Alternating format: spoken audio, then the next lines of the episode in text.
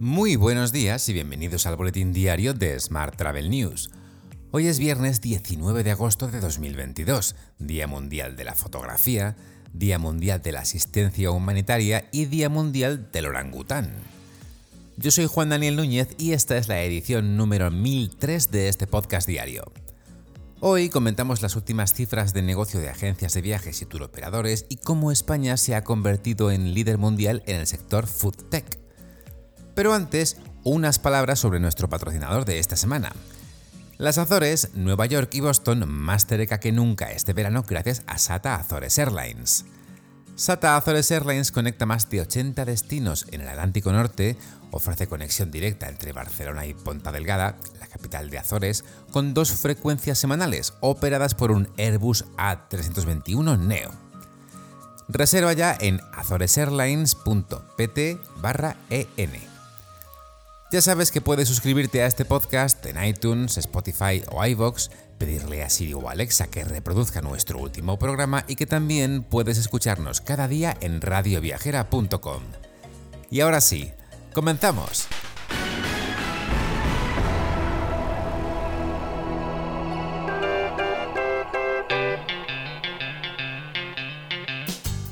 La OMT ha iniciado la cuenta atrás para la celebración del Día Mundial del Turismo en 2022, que tendrá lugar, como sabes, el próximo 27 de septiembre. Bajo el lema Repensar el turismo, la República de Indonesia acogerá la celebración oficial. Cambiemos de asunto. España se posiciona como líder mundial en el sector food tech con un crecimiento de inversión del 200, 220%. De hecho, en España hay más de 400 startups dedicadas al food tech. Además, según datos del INE, el sector genera más del 9,1% del PIB del país. La industria alimentaria española es un 34% más productiva y un 30% más competitiva que la media de la Unión Europea.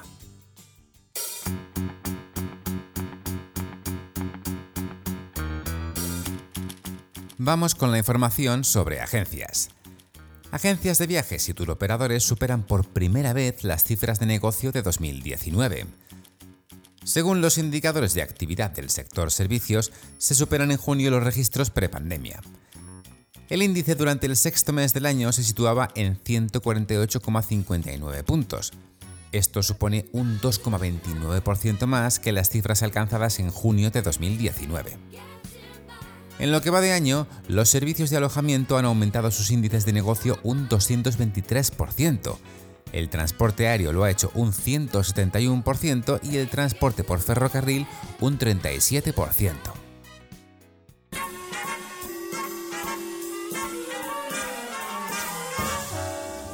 Hablamos ahora de transporte. Las españolas Iberia, Air Europa y Vueling se han posicionado como las tres aerolíneas más puntuales de Europa en el mes de julio, según el informe mensual de la consultora Cirium. Durante el pasado mes de julio, el 81% de los 8.000 vuelos operados por Iberia llegó en hora a su destino. Se sitúa así como la más puntual entre las aerolíneas europeas por segundo mes consecutivo. Mientras, Air Europa se resiste a ser comprada por Iberia y prepara un pedido de 8 nuevos aviones para 2023. La aerolínea continúa con la intención de alcanzar 23 destinos en el continente americano, a los que se suman otros 33 en España y Europa. Más temas. Los analistas de Banco Sabadell estiman que el impacto de la huelga de tripulantes de cabina de pasajeros de la base de Madrid de Iberia Express de 10 jornadas entre el 28 de agosto y el 6 de septiembre debería tener un impacto limitado. En concreto, han señalado que la huelga representa una noticia negativa por el ruido que genera, más que por el impacto que pueda llegar a tener en las operaciones de la aerolínea.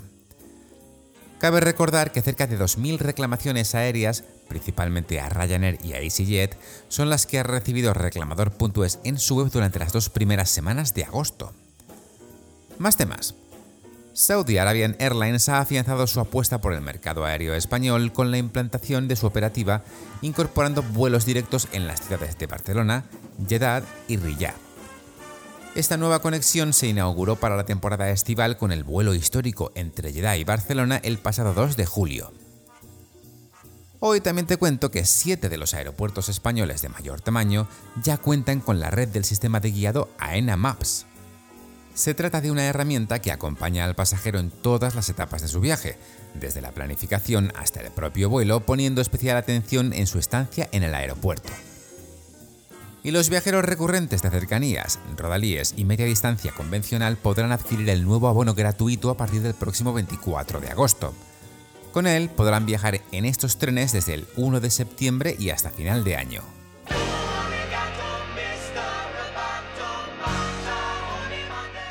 Hablamos ahora de tecnología. La firma Travelgate ha organizado un webinar para los días 6 y 7 de septiembre en el que explicará a sus partners, a profesionales del sector y a interesados su top 5 de aplicaciones avanzadas y gratuitas. Tenéis el registro en nuestra página web. Por su parte, la mallorquina Fidel Tour consigue la confianza de mil hoteles en cuatro años. Fidel Tour surgió como un CRM especializado en el sector turístico para ofrecer a los establecimientos hoteleros una solución de venta directa que, además, permite fidelizar al huésped y llegar al cliente potencial sin intermediarios y con posibilidades reales de conversión.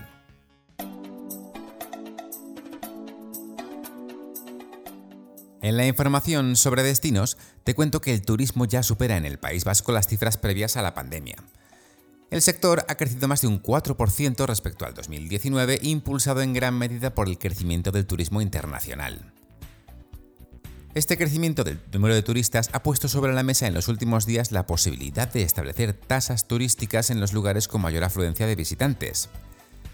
Eneco Goya, alcalde de San Sebastián, ha sido uno de los políticos que públicamente ha abogado por esta posibilidad.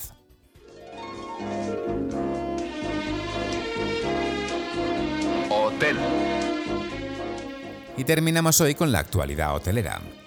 Riu lanza su nuevo servicio premium Elite Club. Este nuevo concepto ofrece al cliente un paquete de ventajas exclusivas, como las mejores vistas desde su habitación, check-in personalizado, bebidas de marca premium y muchos más detalles.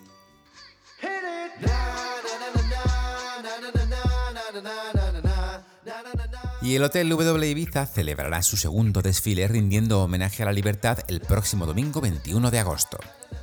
Out of the Closet, el nombre que W Ibiza ha escogido para este evento, es el segundo desfile que tiene lugar en el hotel después del éxito del pasado 31 de julio.